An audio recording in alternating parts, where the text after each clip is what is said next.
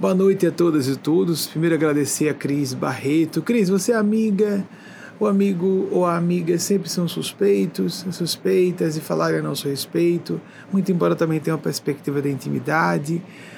E gostaria de aproveitar dizendo a todas e todos que isso foi proposto pela equipe no correr dos anos. Eu fui muito resistente, mas entendo que seja necessário, fui volto vencido é que quando o Cris aborda essa questão dos trabalhos mediúnicos, eles fazem questão, da minha perspectiva, meu testemunho pessoal, eu como médium, eles escolhem assuntos que eu próprio, mesmo sendo uma pessoa que conhece alguma coisa da intimidade dela, não ando falando com ela todos os dias, nem ando falando todos os dias com ninguém. Vivo uma existência de relativa reclusão, significativa reclusão mesmo para o contato eletrônico. Eles escolhem, elas, esses seres esclarecedores do plano maior, assuntos que sejam inclusive contradedutivos. Que se uma outra pessoa que conheça Cris, por exemplo, ouvir que ontem à noite ela estava passando, por exemplo, circunscrevendo no tempo, ontem à noite ela teve tal drama sobre tal, tal assunto. Às vezes ela não falou com ninguém, ela ou outra pessoa que receba Nessa, nessa época eu estou num ritmo, não é meu trabalho, não é a meta precípua da minha função como canalizador dos supraordenadores e de, desses e dessas agentes da supraordenação. Não é minha função principal estar transmitindo mensagens de cunho pessoal, mas nesse período eu estou recebendo três por dia, às vezes quatro por dia rapidamente, depois passo para as funções coletivas. E muitas vezes me causa estupefação, e quando essas mensagens elas são partilhadas com, as, com todas as pessoas que estão recebendo. A mensagem de cada uma delas vai para todas as, as quatro, ou as três, quando são três. Causa estupefação a mim e às outras também. Nossa, que estranho, essa pessoa se lembrou disso hoje, nas suas preces, exatamente desse assunto, justamente hoje. A própria pessoa havia se surpreendido por uma experiência diferente naquela oração, naquele dia. Eles escolhem com muita frequência assuntos relacionados à oração, à meditação, para tornar as pessoas independentes, autossuficientes. Reconhecer que a sua consciência tem autoridade completa sobre si mesma, sobre si próprio. Então, essa mensagem subliminar, ou que nem sei se é tão subliminar, subliminar assim, porque a gente explicita, não é? Mas cada vez que alguém recebe uma mensagem, isso está dito. Preste atenção, durante suas orações, nós acompanhamos, você está certa, você está correto nisso, naquilo, etc, etc, etc. Às vezes, pros, é, iniciativas, providências, decisões que a pessoa tomou de caráter sério, de fundo moral grave, como é, decisões na vocação profissional, confusões na relação com filhos e filhas, cônjuges que apareceram repentinamente, que agravaram, que tomaram feições novas e que eles considerem que sejam assuntos espiritualmente necessários a serem tangenciados. Dou meu testemunho como médium canalizador desses seres. Eles existem, eles nos veem, eles nos ouvem e nos amparam sempre. Nossa palestra, programa, tá com mais afeição de programa de TV, voltando às nossas origens do programa ao vivo, como sempre foi desde 94, depois passou a ser uma edição desse, dessa palestra que aqui fazemos os domingos. É, nós uh, estamos abertos às perguntas que chegam de vocês ao vivo. Eu não tomo notícia dessas perguntas antes que elas sejam aqui eh, expostas a vocês, mas elas sofrem uma seleção do nosso grupo de apoio. Então nós já vamos abrir as perguntas que estão sendo pré-selecionadas por nossos amigos e amigas dos bastidores, é, responsáveis por essa parte. E vamos então já desenvolver nossa palestra no feitio que nós fazemos de acordo com as temáticas provocadas por vocês que ao vivo nos acompanham. Então, primeira pergunta. É Uberaba, Minas Gerais, Breno Targino. O que é espiritualidade superior pode nos dizer a respeito de estigmas estigmatizados? Breno, isso é um assunto bem controverso. Primeiro, quando você fala espiritualidade superior, é, embora seja apropriado usar essa expressão, ela dá uma conotação kardecista à expressão.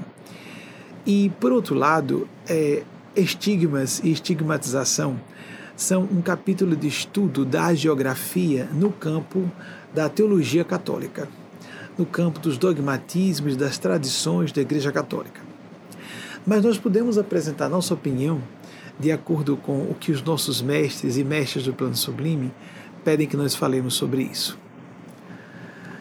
Descartando casos de fraudes, descartando é, aqueles também exemplos de estigmatizados, estigmatizadas. Estou vendo um ruído reverberando grave. Tem alguma música ligada aqui? Não, né? Acho que deve ser de uma casa vizinha. A gente, quando está na condição mediúnica, a gente pode ter duas experiências: ficar completamente focado e perceber somente o mundo espiritual e perceber o mundo espiritual e o mundo físico com muita, de forma muito agudizada. Então a gente percebe tudo intensamente. E mediunidade significa hipersensibilidade. Então a gente nota muito mais do que outras pessoas estão notando no ambiente. Acontece também com pessoas que passaram por experiência quase morte, que abrem, que dilatam as suas percepções psíquicas, ou, quero dizer, abrem para quem não tinha, dilatam para aqueles que já percebiam fenômenos paranormais ou mediúnicos consigo mesmos, consigo próprios. Então, o que nós podemos dizer? Os estigmas, a foresteria, porque uma pessoa pode ter um quadro emocional intenso e que somatize e apareça um estigma sem que alguma alguma eh, somatização, alguma manifestação na pele ou mesmo nos tecidos, não só na epiderme, porque a epiderme mesmo em suas camadas últimas ela é morta, mas em tecidos. Não só esses casos de somatização de situações histéricas, situações emocionais intensas, mas também os charlatães e pessoas com distúrbios mentais que, em estado inconsciente, causam ferimentos a si. Descartando tudo isso que existe, vamos considerar que há uma sinalização simbólica da espiritualidade sublime, os seres do plano maior, porque existe a espiritualidade do bem, de que todos devemos fazer parte, sermos pessoas honestas a serviço do bem comum. Não é possível estar a serviço do próprio bem sem estarmos a serviço do bem comum. Mas existe uma espiritualidade que está num campo de santidade, de, ilumina de iluminação, um campo pré-angelical, pré-crístico, pré-búdico, que vai além da condição cognitiva humana, além da, da, da faixa de sentimentos humanos como nós entendemos humanidade. Jesus chamou-se homem por excelência, o filho do homem. Mas isso era uma forma, um homem inicial maiúscula. Mulher, Maria era mulher com inicial maiúscula. Mulher, temos com isso. Com, lembrando do Gênesis também, a mulher que pisa a cabeça da serpente. Muito bem. Então, voltando. Os estigmas seriam, segundo o que eu capto dessa espiritualidade orientadora, condutora da humanidade, a primeira sinalização ou indício simbólico mais agudo ou mais o símbolo mais enfático de que o plano que coordena os processos evolutivos da humanidade deseja que alguém seja visto como uma pessoa marcada pelo céu para ser melhor ouvida mais profundamente escutada a nosso próprio benefício.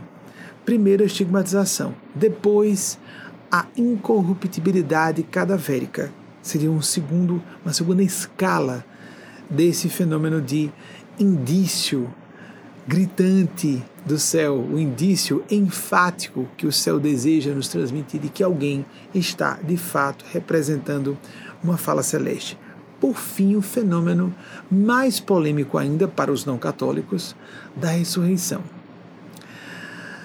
O que de fato aconteceu com nosso Senhor Jesus? Ele apenas sofreu uma morte clínica durante a crucificação.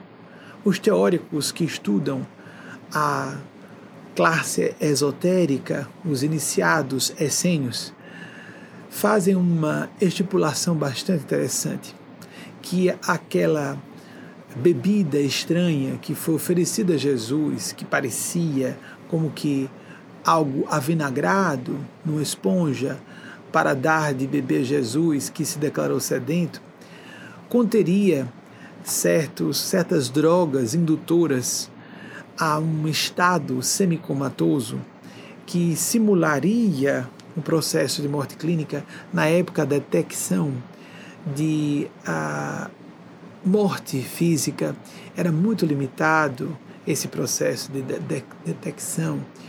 No passado só se verificava se a pessoa estava respirando do que se podia perceber de uma pessoa respirando. Depois é que foi se verificar se a pessoa estava com o coração ainda fazendo suas sístoles e, sístoles e diástoles. E depois é que se passou, muito recentemente na medicina, verificar-se a morte cerebral. Então, tanto que se fala de expirou, o último hausto, a pessoa respirou pela última vez. Só que quando uma pessoa está no estado semicomatoso ou comatoso, os eh, sinais vitais podem ficar quase imperceptíveis. Então ele poderia ter sido induzido a um estado de morte clínica, ou quase isso, não seria propriamente a morte clínica, mas um, um estado semicomatoso, pré-comatoso ou talvez comatoso e depois retirado do seu corpo e tratado com uma medicina avançada para a época, para que pudesse retornar à vida física, sem ter nunca saído dela em verdade. Acho uma tese muito respeitável, mas muito sinceramente acho mirabolante. Respeitável para aqueles que acreditam nisso. Pode ter acontecido sim. Na minha opinião, algo diferente aconteceu. Fenômeno que vai ser estudado no futuro Jesus era o Cristo Verbo da verdade. Na minha opinião, e de bilhões de pessoas pelo mundo, alguns até creem que seja a própria pessoa de Deus em uma manifestação antropomórfica. Eu acho também isso exagerado. Jesus era o representante da voz da verdade para a terra, indiscutível, intemporal. O problema é a interpretação do que ele quis dizer e há interpretações claramente sacrílegas, há interpretações diabólicas do que Jesus disse. Estão utilizando Jesus, século sobre século, para fomentar exatamente aquilo que ele combatia. Jesus era a favor dos párias sociais. Jesus era a favor das almas perdidas, arrependidas. Jesus estava sempre defendendo as minorias. Jesus não estava condenando pessoas fora das convenções. Jesus tinha uma ojeriza declarada explicitamente contra a hipocrisia religiosa, a hipocrisia política, a hipocrisia de elites. Tudo isso foi é simplesmente esquecido. A gente lê, mesmo do que sobreviveu dos quatro evangelhos canônicos que sofreram grande interferência nas traduções, nos concílios, no correr da história. Estou dizendo no correr da história porque não é só da Igreja Católica, é da cristandade como um todo. Do que sobreviveu mesmo assim, lendo com atenção, nós vemos que o que é dito de Jesus, dos púlpitos da igreja, das igrejas de um modo geral, há exceções em todas as religiões, não é o Jesus autêntico. E ele nos alertou que ficássemos de sobreaviso que haveria falsos cristos e falsos profetas, e nós vivemos isso século sobre século, com variações de deturpação da mensagem fundamental de nosso Senhor Jesus. Para Jesus, que era a voz da verdade, e hoje então nós vemos claramente isso, né? A imprensa está pululando de notícias interessantes a respeito do assunto. Nosso Senhor Jesus, como voz da verdade, teria uma dramática demonstração disso durante o seu processo de decesso carnal se aconteceu de fato um óbito, se aconteceu uma transferência completa do sistema corpo e mente para outro domínio de realidade. Ninguém precisa acreditar em nada que pode soar mirabolante para outras pessoas, isso que eu estou dizendo. Como exatamente os católicos veem, houve com o corpo, Jesus subiu, não existe cima e embaixo no universo, né? Mas é, é simbólico. Jesus foi o reino de Deus, o seu corpo e sua alma. O sistema corpo espírito de Jesus pode ter se transubstanciado? Pode sim. Nós não podemos enquadrar todos os fenômenos do universo ao grau de conhecimento da nossa ciência engatinhando de hoje, mas podemos deixar em aberto. Então, a estigmatização seria uma primeira escala, um primeiro momento de um fenômeno maior que iria avançando na direção da ressurreição. nada disso é importante. São curiosidades dos fenômenos místicos, paranormais. O que realmente interessa é que nós ouçamos a mensagem do Cristo Verbo da verdade. Porque aplicar a metodologia de nosso Senhor Jesus, não no sentido moralista, para ser um bom moço, uma boa moça, convencionalmente enquadrado, isso é lembrar o farisaísmo, a hipocrisia de saduceus e fariseus, das pessoas preocupadas tão só e às vezes de modo prevalente com a aparência, a opinião que se faz a seu respeito, esquecidas de seguir sua consciência, isso é a base da desonestidade. As pessoas que fizeram avançar a humanidade foram pessoas que contrariaram as convenções. Foram pessoas que se preocuparam em seguir o seu ideário pessoal acima do que era estabelecido por um status quo, permitam um pleonasmo, um status quo cultural, social, político, econômico, etc. Isso no passado e no presente. Na nossa cultura e em outras culturas, como a oriental, Oriente Médio, Oriente Extremo, sempre as pessoas à frente do seu tempo, aquelas que eram catalisadores evolutivos, não estavam enquadradas. Lógico, se elas estivessem respeitando os esquemas de valores de suas épocas respectivas, elas não poderiam favorecer o crescimento daquele Zeitgeist, aquele espírito de uma época, como é que elas iriam fermentar o desenvolvimento disso se elas não estivessem à frente, portanto, contrariando o que estava estabelecido como certo? Sempre criamos essa ilusão para nós mesmos, nós próprias, por uma questão de comodidade pessoal, de que tudo isso que está certo, o misoneísmo, o medo da mudança, a sensação de insegurança falsa, Aqui chamou atenção a grande conferencista internacional cega e surda Helen Keller. A grande ilusão de nós encontrarmos segurança. Na verdade, ao nos acostumarmos à insegurança, encontramos uma segurança maior. Helen Keller, se não me engano, 1880. Assim, nós pesquisamos recentemente que eu citei na palestra essa semana, 1880 a 1968, não precisa pesquisar, Wagner, estava atrás de Anne Sullivan.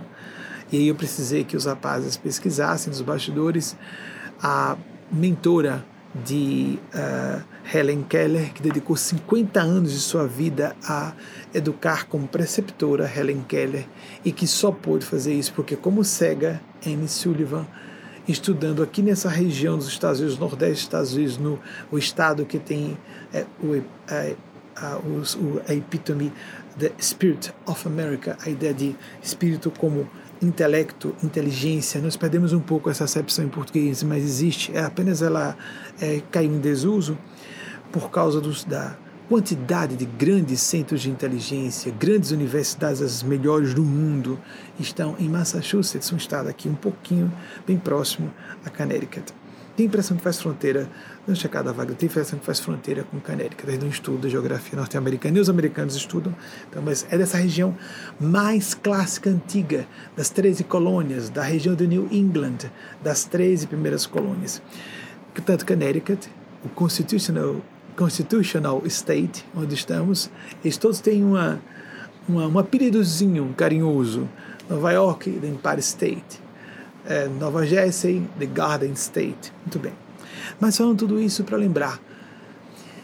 Eles querem que eu cite aqui, então vai. Uh, sobre medicina, falamos dos essênios, só para chamar a atenção de como há mistérios magníficos sobre seres superiores. A gente falou de Jesus como exemplo máximo, mas há, em todos os séculos temos representantes do bem. E nós perdemos um pouco a perspectiva do extraordinário que foi algumas pessoas realizarem certos prodígios, às vezes só do intelecto, da ruptura com certos paradigmas pré-existentes a seu nascimento, porque estamos muito acostumados às conquistas da cultura, da ciência, da tecnologia atuais. Houve uma monja alemã, mística, teóloga, tudo, ela era uma mulher polímata, um gênio polímata em corpo de mulher eu posso atrapalhar um pouquinho a pronúncia, Hilde, Hildegarda, Hildegard von Bingen. Hildegarda de Bingen. é do alemão, eu não vou pronunciar corretamente, e se não estiver enganado, é, é, eu pediria a Wagner e os amigos e amigas dos bastidores que pesquisassem. Se eu estiver enganado, ela viveu entre os anos de 1098 e 1179. 1179. Ela avançou a medicina da época, ela ouvia vozes, que faz fronteira com Massachusetts, obrigado. Ela ouvia vozes, obrigado pela confirmação. Ela ouvia vozes, ela via, escrevia, ditava para escreverem o que ela estava apresentando. Era contra a autoflagelação. No século XII, a gente fica achando, ah, eu também seria contra a autoflagelação. No século XII, nós sabemos o que era viver no século XII.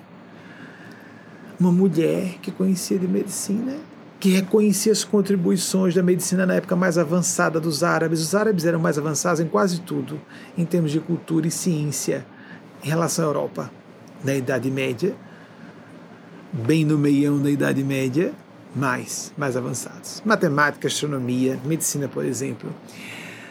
É diferente da época dos clássicos, da Grécia Antiga, da Roma Antiga, mas durante os mil anos do obscurantismo medieval, da castração e da opressão do dogmatismo religioso formal, houve bolsões de cultura havia algumas bibliotecas, alguns monges e monjas que estavam primeiro fazendo cópias de antigos manuscritos. 1098, as datas estão corretas, 1170, o Hildegarda de Bingen, para pronunciar mais ou menos isso porque é alemão. Mas isso, a pessoa ser contra a autoflagelação, mesmo que citando a passagem evangélica, as pessoas não conheciam os evangelhos, estava tudo em latim. Poucas pessoas tinham acesso a latim as missas até o século passado eram uh, oficiadas em latim, com um padre de costas para a Assembleia. A proposta de Lutero de traduzir-se a Bíblia para os idiomas pátrios de cada nação onde as pessoas estivessem, para que as pessoas tivessem acesso ao pensamento de Jesus e dos profetas, foi uma ideia revolucionária e muito importante, mas até hoje temos problemas com tudo isso. Seres luminosos vieram à frente do seu tempo, como Ida, Santa, ela foi canonizada Santa Hildegarda, porque nem sempre a geografia acertou, nem o direito canônico do Vaticano andou santificando ou decretando, decretando a santidade ou estabelecendo formalmente como santo ou santa alguém, muitos alguéms que estavam bastante distanciados, distanciadas do processo de iluminação. Eu já vou abrir a próxima pergunta de vocês. Já falamos muitas curiosidades e, é, assim, não é bem tergiversamos, mas fizemos uma, uma viagenzinha para ilustrar as nossas reflexões. A próxima pergunta, por favor é, Criciúma, Santa Catarina, João Carlos Rosso. Desculpe se eu não estiver pronunciando bem seu nome, não acredito que seja fechado. João Carlos Rosso. A fase que estamos passando é uma forma de depuração espiritual, pode se considerar apocalíptico. João Carlos, vou pedir que você deixe um pouquinho, Wagner, a, a fala dele, porque eu vejo já pelo menos umas três matrizes conceituais importantes da pergunta dele. Primeiro, apocalíptico, sim Lembrando que a palavra Apocalipse, como ideia de fim do mundo, sempre foi metafórica. A parúzia também, a segunda vinda de Jesus, também é alegórica. Aconteceu um grande apocalipse, como Jesus disse, que não passaria aquela geração sem que houvesse o fim daquela cultura. No ano 70 houve a diáspora judaica. Nós estamos atravessando atravessando tempos apocalípticos, crises globais, como as guerras mundiais, como a pandemia dessa expressão, afetando todo o nosso modus operandi na vida profissional, acadêmica, social, familiar, necessariamente nos leva a um estado de introspecção, de reflexão, de reconsideração de coisas que nós considerávamos estabelecidas, direitos garantidos, situações, conquistas inalienáveis, minhas para sempre, isso é meu e ponto final, e a gente se gosta de espernear, não é? Fiquei chocado, creio que trouxe aqui para vocês que a, a, o CDC, o, o é, celebérrimo e respeitabilíssimo Centro de Controle de Doenças aqui nos Estados Unidos percebeu que entre 18 e 24 anos, um quarto da população entre 18 e 24 anos estava considerando, em algum momento considerou, durante a pandemia, seriamente nesses termos. Considerou seriamente cometer suicídio. E por que isso? Porque as pessoas estamos na nossa civilização viciadas. Os indivíduos estão viciados em comodidades excessivas, em facilidades que nos parecem incapacitantes e que nos mediocrizam a dignidade humana, amesquinham o nosso caráter. Tudo a distância de clicar alguma coisa no computador e mentalize e acredite que tudo vai dar certo, certos simplismos grosseiros e dantescos, porque levam a atitudes ou pelo menos fomentam de modo criminógeno atitudes ilícitas, uma propensão à prática de ilícitos, a procurar atalhos morais, atalhos no comportamento para atingir objetivos a qualquer custo. Recentemente eu vi uma pessoa falar sobre isso, exatamente isso. Quem está sempre em busca de atalhos está tomando rotas perigosas. Então, que nós estamos passando essa fase da pandemia, Eugênia tem sempre, o espírito Eugênia Spazia, falar de pandemia e um pandemônio polifacético correlato. Então existe um turbilhão de confusões em de modo multifacetado esse turbilhão, com repercussões na área econômica, política, social, cultural, etc. Nós não vamos sair a mesma coisa dessa experiência. Mas nunca imaginemos fim de mundo como fim do mundo de fato, literalmente, objetivamente falando. Não vai haver o apocalipse. Eu fui a público várias vezes. Ah, data 2019, a data limite. Eu tive que ir a público triste, porque isso depois contra a fé das pessoas. Ah, mas Chico Xavier afirmou: Chico Xavier era um mestre espiritual, falando por outros mestres. Fui a público várias vezes, o mundo não vai acabar em 2019. Disseram isso sobre 99, 2012, 2019. Um monte de gente começa a ficar cética. Aí, de novo, outra data. Aí as pessoas escolhem. Há um perfil do ser humano de procurar datas apocalípticas no sentido literal e externo, para que não percebam que o que leva essas pessoas a essa curiosidade mórbida é uma necessidade inconsciente de mudança pessoal. O que de fato importa é a apocatástase, a renovação, o resgate, a salvação de todas as pessoas e comunidades. Então, estamos passando a fase. É depuração espiritual? Sim. Mas depuração não no sentido de sofrer uma dor e curtir a autoflagelação que acabei de falar, que até Santa Hildegarda, no século XII, ela desencarnou em 1179, como foi confirmado, é, felizmente, poderia ter atrapalhado, lógico. É, mas sofrer moralmente, eu preciso aguentar. Não, as dores dão-nos avisos. Nós não vamos, em situação alguma, nos desligar completamente da condição de frustração. A condição humana necessariamente está vinculada a momentos de frustração, momentos de tédio, momentos de grande decepção, perdas, falência, divórcio, mortes de entes queridos, a nossa própria morte física. Tudo isso é normal, não tem nada para causar estranheza. Nós fazemos drama porque o ego gosta de drama. E é a parte, ego no sentido de parte superficial, periférica de quem nós somos. Mas as graças, as oportunidades, as bênçãos celestes são muito mais amplas e numerosas do que as vicissitudes. O problema é que a gente se fixa no que parece conquista é meu, meu corpo, minha saúde. Não, não é completamente minha. Eu posso propiciar a minha saúde. Eu posso zelar e devo zelar pelo bem-estar do meu corpo. Mas eu sou apenas um zelador, uma zeladora. Eu sou um depositário, uma depositária. Nós não podemos como Jesus chamou a atenção, acrescentar um dia às nossas vidas, um covo da nossa altura, nada, zero. Nós não sabemos quando vamos chegar ao óbito, o falecimento, a morte física, mas todos vamos passar por isso. E a gente sente como uma tragédia. Por que aconteceu comigo a morte de um filho, de uma filha, de um ente querido? Mas e por que pode acontecer com outra pessoa?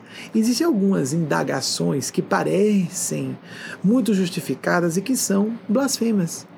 E, para sermos mais frios, analíticos e rigorosos, primárias, superficiais, não têm profundidade filosófica, não indicam maturidade psicológica da pessoa, que as propala com muito gosto e veemência. Meu Deus, há crianças morrendo. Responsabilidade nossa.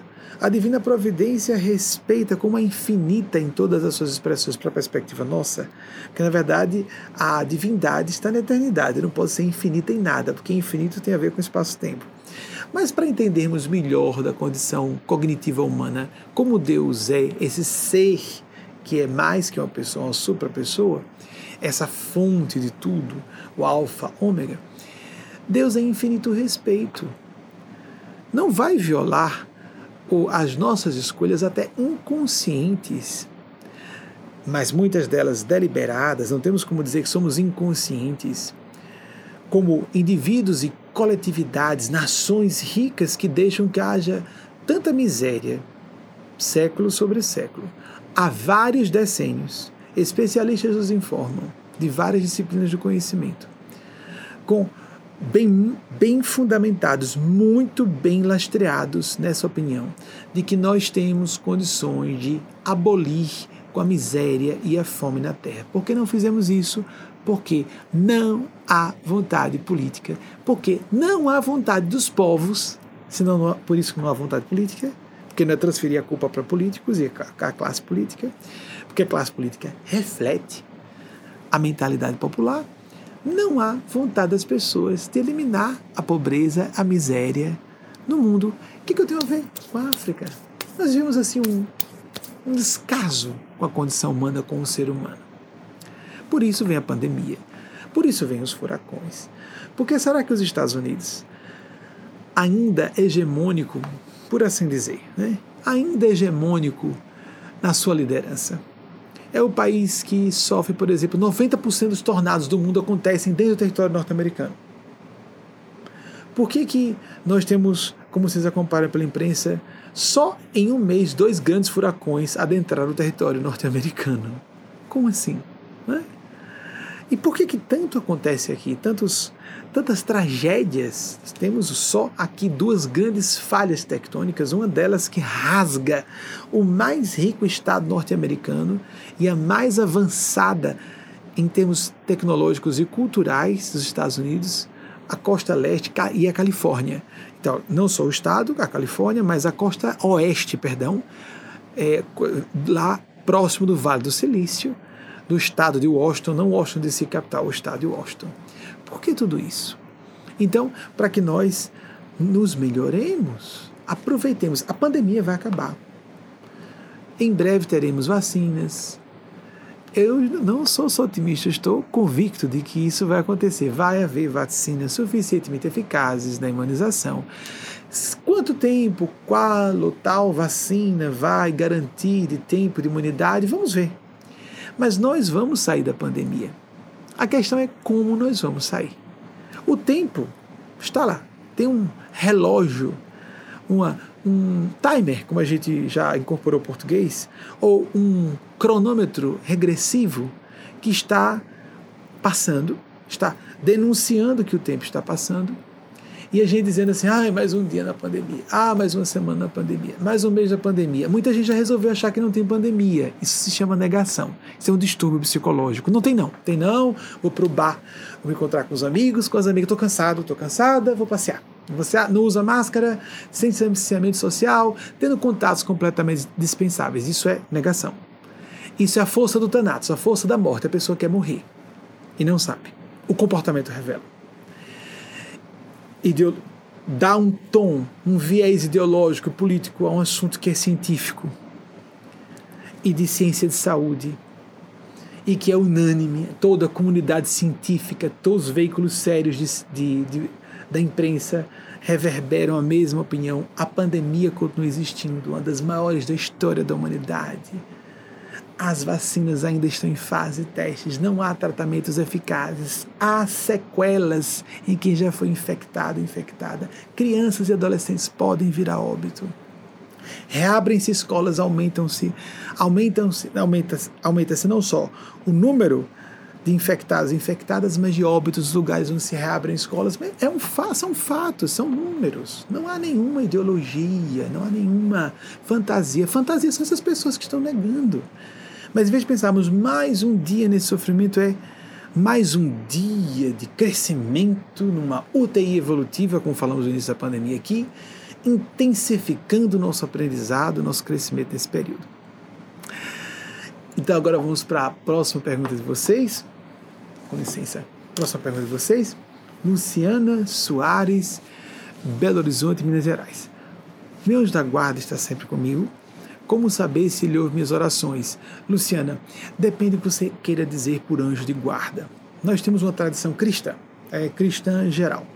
E essa ideia de anjo de guarda existe em outras culturas não cristãs também. Todos nós, é melhor que vejamos assim. O anjo, anjo mesmo, é uma autoridade celeste. Jesus, por exemplo, nós podemos chamar de anjos seres crísticos búdicos, para simplificar. É um ser que está na faixa evolutiva superior humana temos uma faixa animal, temos nós seres humanos que seríamos uma comunidade de seres em evolução intermediária entre animalidade e angelitude e os anjos ou cristos ou budas propriamente. É só maneira de simplificar, porque é um contínuo, não há fronteiras definidas entre categorias dentro da própria humanidade, nós vemos entre psicopatas, dementes intelectualmente, dementes moralmente, pessoas que têm distúrbios intelectuais ou distúrbios só morais, porque há gênios psicopatas, etc. De pessoas com graves problemas, sejam intelectuais, sejam morais, a pessoas com genialidade, tanto na intelectualidade, nas diversas habilidades intelectuais. Howard Gardner, um grande especialista em inteligência, fala sobre isso, as diversas, as múltiplas inteligências, e basicamente na nossa cultura nós supervalorizamos a inteligência lógico-matemática, a inteligência linguística ou verbal e o demais nós não observamos. Esquecemos, apenas para falar de Howard Wagner, Howard Gardner, nós temos outras, outros autores que trabalham, como Daniel Goleman, que no século passado, no final do século passado, lançou seu clássico Inteligência Emocional, que nos chamou muita atenção para o quociente emocional. Mas temos o quociente intuicional também, temos um quociente espiritual. Existem várias inteligências, a própria memória seria uma forma de inteligência, nós poderíamos dizer. Mistura-se memória com inteligência, cultura com instrução, capacidade de trafegar entre disciplinas e ser uma pessoa erudita, tudo, as pessoas se embaralham com tudo. Você me coloca de a pergunta da pessoa para não me perder completamente. Da... Eu estou abrindo uns parênteses e eu não posso perguntar aos espíritos o que eu posso perguntar ao encarnado. É um princípio de respeito espiritual maior para a gente ser menos enganado e sofrer, cair menos nas arapucas programadas pelos pseudo-sábios. Kardec estava certo a falar, nós não somos kardecistas, já fomos até 12 anos, com todo respeito aos kardecistas, mas apenas é, nos diferenciamos tanto que, por respeito ao ambiente, nos afastamos e as pessoas continuam lá com as suas orientações. Nós basicamente seguimos os quatro evangelhos de Nosso Senhor Jesus. Os kardecistas seguem os evangelhos segundo o Espiritismo, nós seguimos os evangelhos de Jesus. Nós consideramos que primeiro Jesus, depois Jesus, depois Jesus, e nossa consciência para avaliar isso. No campo espiritual religioso, estamos com Jesus e não abrimos. Então, é, existem os pseudo-sábios, os seres diabólicos geniais, os seres que avançaram muito na astúcia utilizada para o mal, a sagacidade e que aproveitam brechas e aspectos escorregadios, esquivos de nossa personalidade que nós consideramos é, uma esperteza de autoproteção. Nós brasileiros e brasileiras adoramos isso. Leva vantagem, ninguém está vendo, todo mundo faz, entre aspas, não é?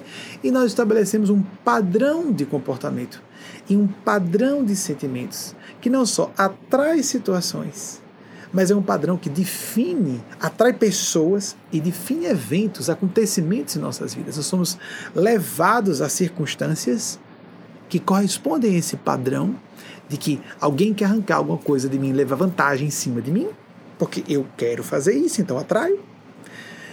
Fiquemos atentos àquilo que está muito escondido em nosso coração. Pior ainda é quando a pessoa esconde si mesma. Foi para o inconsciente. Ela nega, não, não, não, não, não. Eu não me casei com essa pessoa interessada ou interessado na fortuna dessa pessoa. Não mesmo? Não, não. Nem um pouquinho. Nem pensou nisso. Não, de modo nenhum. Não, considerei, achei bom. Por que não começa a aceitar que a pessoa muito sexy e bonita para ela foi um peso ao interesse material? Tem que haver, senão não pode haver casamento. Então comece a aceitar que houve interesse material físico. Comece a aceitar que houve interesse. Achou interessante que a pessoa também tenha recursos financeiros para dar estabilidade? Para depois dizer, eu prefiro casar com uma pessoa pobre, mas com quem eu tenha sintonia de valores, de sentimentos, de propósitos, de caráter. Ainda que eu perca na aparência física da pessoa, na fortuna, no status, etc. Se a pessoa não assume que isso pesa para si ou para qualquer pessoa, ela vai se enganar e vai vender a alma ao diabo, por assim dizer. Nós nos enganamos porque nós gostamos os lábios aqui despelam facilmente, porque fica quente, fica frio, o ar-condicionado resseca, o, a calefação também resseca, e lá vai. Então, nós que somos um pouco mais sensíveis e mais velhos, né? eu faço 50 anos dentro de dois meses, menos dois meses agora, meio século de encarnado, graças a Deus, um misericórdia está encarnado. Então, o anjo de guarda, esse ser superior, a que temos acesso a maior autoridade relacionada à nossa encarnação. Aquele que, na verdade, geralmente é um conjunto de espíritos que faz isso, que chancelam, que são avalistas da nossa encarnação e que estão acessíveis a nos orientarem, se nós estivermos receptivos, receptivas. Não estão sempre conosco porque têm mais o que fazer. Essa ideia do anjinho aqui do lado, lá, lá vamos de novo, para aquelas pictografias religiosas, arcaicas, primitivas, infantis. E tem um anjinho aqui, os desenhos animais, é um anjinho aqui, um diabinho aqui. Faça, oh, cuidado, seja um bom menino. Não, não, isso não. Aí o outro, ah, ganhe, de, de ser bobo, faça. Isso é uma visão, essa visão maniqueísta, simplória, elementar não é exatamente o que acontece no nosso dia a dia. Então, antes de pensarmos um ser superior, numa inteligência despojada de corpo físico, que possa nos ajudar a, como na psicologia analítica se chama, supraordenar a nossa confusão emocional e de informações. Nós vivemos numa era de confusão. Antes de pensarmos, confusão porque há muita informação, sobrecarga de informações. Antes de pensarmos em um ser superior que tem acesso a nós, porque existe uma série de vícios de ah, vou jogar para o meu anjo de guarda. Em vez de eu parar para refletir, tomar providências e de foro íntimo, que são de responsabilidade intransferivelmente pessoal. Mas eu fazer uma, uma reflexão que eu devo fazer. Sim, creio que existam guias espirituais, almas santas, espíritos superiores, espíritos do plano sublime, almas iluminadas, eles existem. Ponto. As pessoas podem acreditar ou não. Seis, a, na parapsicologia, há uma linha de parapsicologia que se chama de agentes psiteta. Não importa, dê-se o nome que se quiser. Mas antes de pensarmos nisso, esses seres só são acessíveis por meio da nossa supraconsciência, pelos estratos mais nobres do nosso próprio psiquismo pelos elementos de ressonância em nossa própria alma ou em nossa própria mente, que estabeleçam contato. Se são elementos de ressonância, significam, são as matrizes conceituais, matrizes de pensar com refinamento, não só com correção, e de sentir com elevação de propósitos, o altruísmo sincero, o desejo de servir, de ser útil, fazer felizes outras pessoas, de dar uma contribuição e deixar um legado, ou payback, como se fala aqui entre os anglofônicos. Retribuir o tanto que nós recebemos. Esse estado de espírito nos estabelece em sintonia com o plano maior. Há uma grande rede de seres superiores a nós, sim. Não só intelectual, moralmente também. Ou seja, no campo dos sentimentos das intenções verdadeiras. Quando se fala em intenção hoje, lembra-se do New Thought. Mentalismo, mentalismo, intenção. Como se nós tivéssemos que não só nos fazer autossugestão, a auto-hipnose, mas hipnotizar as forças de Deus para Deus nos obedecer. Nós vivemos uma época perigosíssima, perigosíssima, tanta confusão, tanta a mistura de e é verdade que as pessoas entrem no campo causal relativamente é lógico. Claro que nós participamos disso inexoravelmente. Mas nós participamos não tanto com o que mentalizamos, mas com o que nós somos, ou com o que nós nos tornamos, pelo que nós sentimos. Qual é a minha intenção profunda, meu propósito na relação com as pessoas? É levar vantagem? É usar as pessoas para os meus, para os meus interesses pessoais? Se eu tenho esse estado de espírito no mundo em que a maior parte das pessoas, posso usar dizer isso, me sinto otimista, mas vou dizer mesmo assim. Acredito que nós estamos na época da fronteira. Eu creio que estamos começando a passar de mais da metade da população ser mais do bem do que do mal. mas a maior parte das pessoas ainda é muito egoísta, muito covarde. Muito egoísta e muito covarde. E também muito preguiçosa. Se puder evitar trabalho e esforço, evita. Se eu fico na mentalidade de só agir com alguém ou só tomar uma decisão em função de cálculo de interesse pessoal, num mundo como esse, vai ser muito fácil sintonizar com situações bem mais traumáticas e desastrosas do que seriam necessárias para um aprendizado. Somos nós que ganhamos. Não é um benefício, ah, você é bonzinho para entrar no céu, vou fazer caridade. Não. Nós achamos, por exemplo, na nossa mentalidade brasileira, fazer caridade, não, pessoa, pessoa santa, está pensando bem dos outros. Não, gente, isso é maturidade, maturidade psicológica. Cada vez mais as pessoas estão se compenetrando, mas aqui nos Estados Unidos eu estou vendo mais isso, de que tem a ver com a excelência de uma mentalidade de profissionalismo de ponta, a pessoa ter o sentido de propósito isso não é, é uma fala do religiosismo convencional.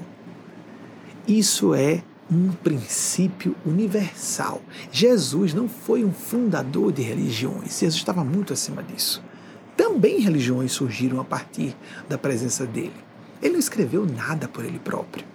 Jesus veio trazer diretrizes mestras, ou vamos colocar até balizas, para que nós, ali dentro dessas balizas mestras, façamos nossas escolhas pessoais, seguindo a voz de nossa consciência. Aí onde está pergunta que. Qual foi o nome da pessoa? Sobre de guarda?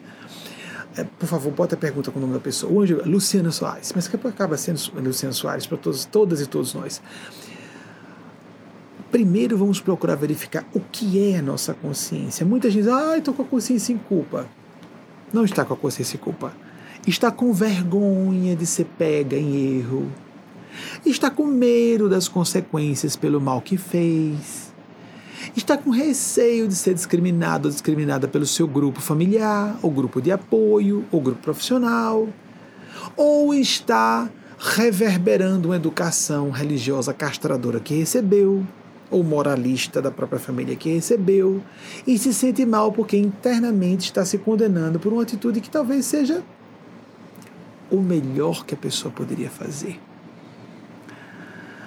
Quando nós hoje sabemos que algumas mulheres, como eu citei, Santa Hildegarda, médica, teóloga, extraordinária, uma grande pensadora, uma erudita, ah, que coisa fantástica uma mulher fazer isso. Muita gente a considerava herética.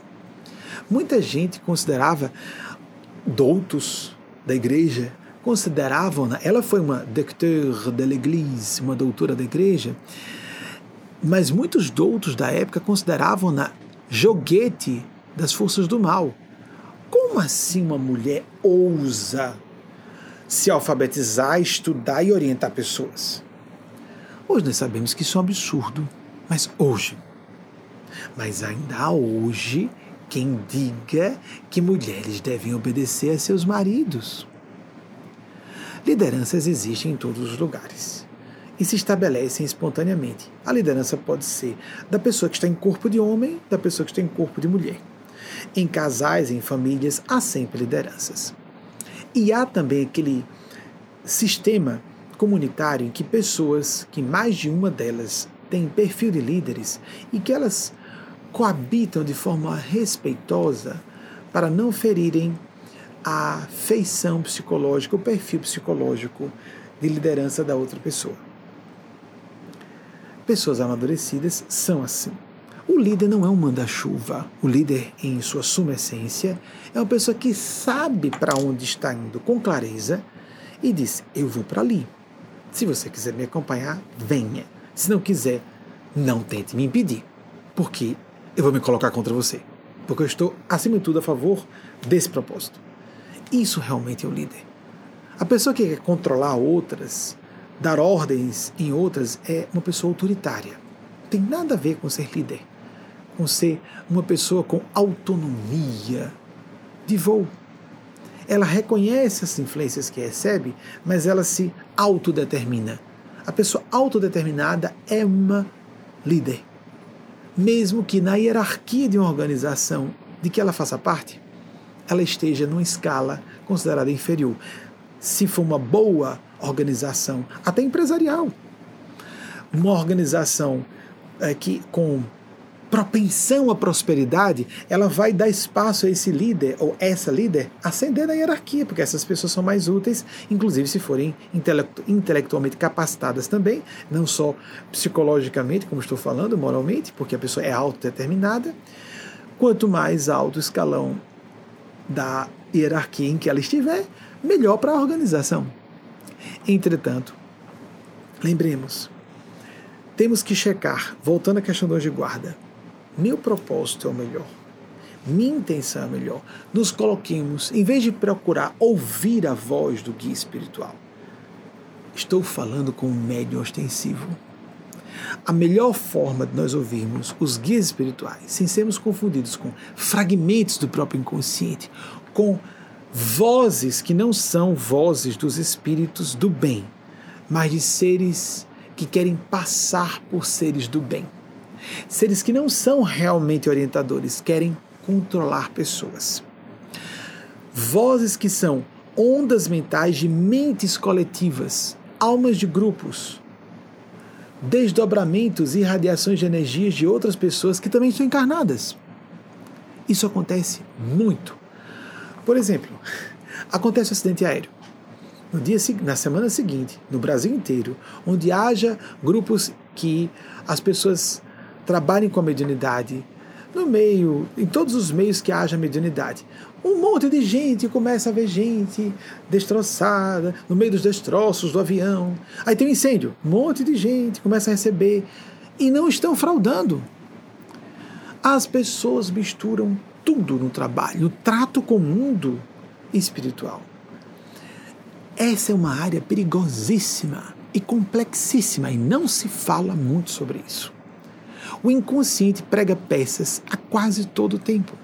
Pra vocês terem ideia, em 1974, o próprio Chico Xavier foi a público, numa entrevista a Hebe Camargo, dizer 74. Ele já tinha 64 anos. E Emmanuel disse a ele: Chico Xavier foi um gênio mediúnico. As falas dele para aquela época, principalmente a parte principal, sua bibliografia dos anos 40, 50 e 60, foram, não havia nada na época comparável ao que ele fazia. Hoje, quando a gente lê, percebe que os costumes mudaram e a gente tem que adaptar. Como, por exemplo, é melhor que as mulheres não tenham vida profissional. Se forem ter vida profissional, só meio expediente para se dedicarem mais à maternidade. Isso era ótimo para a época. Ele não estava errando na filtragem mediúnica. Era questão de época. Nós temos que sempre reconhecer o contexto em que uma pessoa vivia para que possamos avaliá-la. Como falei de Santa Eudegarda, que disse tolices na época também. Cristais para curar as pessoas, umas ervas para curar pulgas. Pulga não é uma enfermidade, é uma consequência de falta de higiene. Mas era a época. Nós temos que avaliar a pessoa dentro de sua época. Por isso que Jesus foi extraordinário, ele é intemporal. Então, observemos que em 74, Chico Xavier ouviu de Emmanuel: quando você vier para cá e nós formos para aí, você vai ver como é difícil nós orientarmos os encarnados. Quando Chico Xavier falou isso, ele quis dizer que Emmanuel tinha dificuldades para orientar ele, Chico Xavier, um gênio mediúnico e uma alma santa, na minha opinião, indiscutivelmente. Tem muitas pessoas que se incomodam, que a gente fala que Chico era uma santa, que era um ser iluminado. Eu acho que há muita inveja. Acho que há muita inveja. Chico foi um gênio mediúnico, incomparável. Ninguém pode se comparar a ele. Incomparável. Tem muita gente preocupada em dizer que foi amiga, que foi íntima, etc. querem se promover à base da, da respeitabilidade dele, etc. Receber Chico. Amigos, Chico sabia que iam usar o nome dele depois da morte dele. E deixou. A, a, discutiram que não existia uma senha.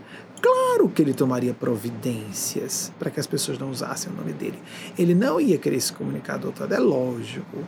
Ele visita lugares no Brasil inteiro, mas ele não quer que as pessoas usem o nome dele para dizerem o que querem. Ele sabia que isso ia acontecer, mas quero dizer que todos estão fraudando. Não, não. Mas que estão sofrendo. A arapuca estão caindo em armadilhas montadas pelo seu inconsciente por forças tenebrosas. As pessoas sofrem o que no meio técnico, os estudiosos do século XIX da mediunidade chamaram de animismo, o que hoje em psicologia se chama do inconsciente. Quando nós fazemos um trabalho, então, em vez de ouvir os guias espirituais ou os anjos de guarda, nós temos que nos colocar num estado oracional meditativo. Não para como algumas pessoas que são orientalistas, que tentam trazer as tradições do Oriente para o Ocidente, são um perigo em termos de ajuste da nossa mente consciente como inconsciente. Jung alertou para isso.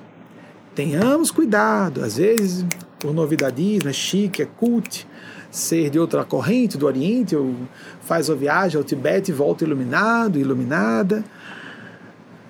Eu acho que a gente precisa tirar máscaras. Em vez de colocar máscaras e batinas e outros paramentos, nós temos que tirar isso.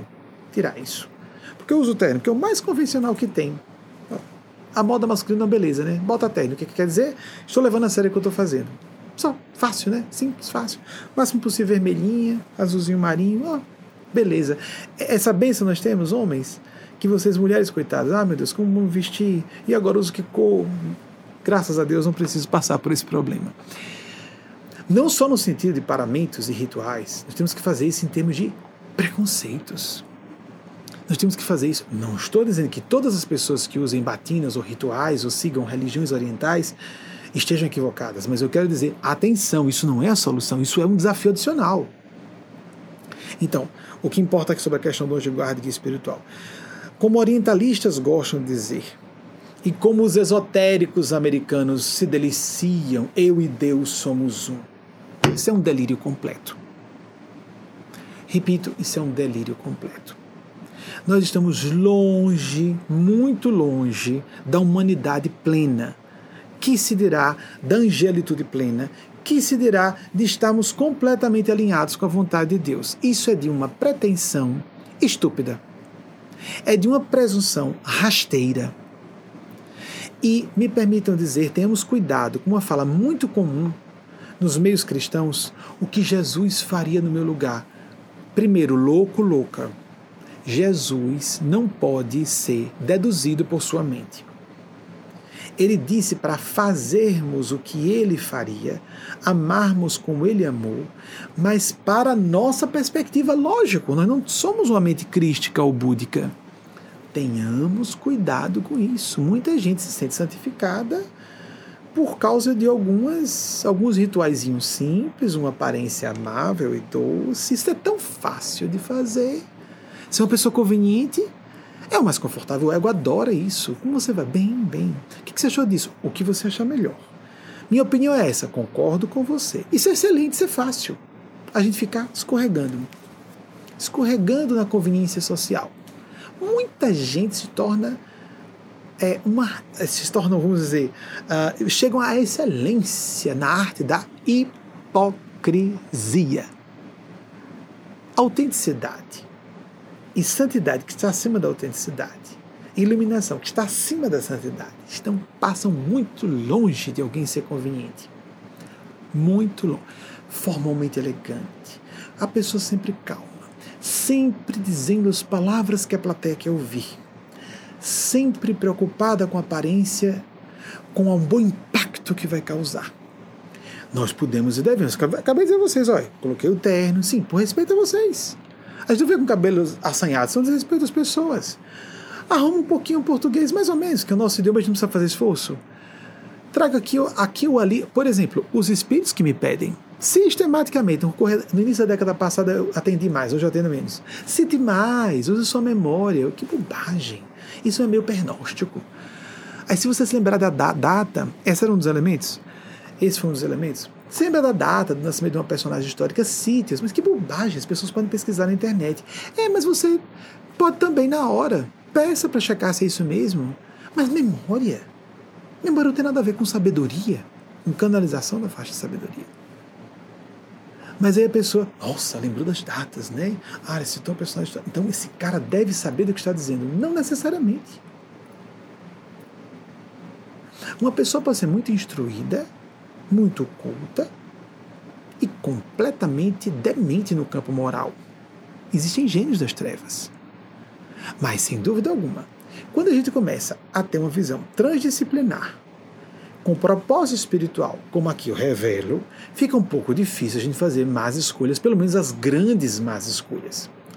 A tendência de quem passa por uma experiência quase morte, por exemplo. A tendência de quem passa por uma experiência mística profunda. Qual é a tendência? Desligar-se de religiões formalmente organizadas. Afastar-se de dogmatismos. Mas também dos dogmatismos científicos, dos dogmatismos culturais, de costumes da sociedade a pessoa não obedece a convenções. Não é que ela queira contrariar. Eu me recordo que é, uma pessoa na minha infância dizia: Pare, você quer ser diferente? Eu, não, eu não quero ser diferente. Quer sim. Então, com o tempo, eu fiquei confuso porque, na verdade, eu me reconhecia diferente. Reconhecer-se diferente não é querer ser diferente. Querer ser único e revelar sua personalidade não é querer ser diferente, é querer ser único. Quem cada um é. Isso é o certo quem cada uma é. Isso é o desejável no futuro. Todas as pessoas, numa cultura superior, que nós vamos, estamos nos encaminhando para ela, todas as pessoas serão treinadas para viver a sua unicidade, trazer a sua contribuição singular ao mundo. Não há como nós é, deixarmos um legado idêntico a outra pessoa. Todos seremos respeitados em nossa em nossas seremos respeitados em nossas idiosincrasias, nossas tendências e nossas vocações. Hoje é um luxo ainda. Pessoas que trabalham no que gostam, não gostam no sentido de prazer, mas gostam no sentido de alma. Minha consciência pede, eu sou essa função. Às vezes a pessoa nem consegue detectar qual seja, quanto mais viver e sobreviver daquilo. Chega-se no Brasil a se considerar que é simonia, ou seja, vendo de coisas sagradas, que existe também. A pessoa viver dedicada exclusivamente à atividade espiritual. Só surgiu no Brasil isso. No mundo inteiro, em todas as religiões, em todas as tradições espirituais, do Oriente e do Ocidente, há pessoas dedicadas exclusivamente à atividade espiritual.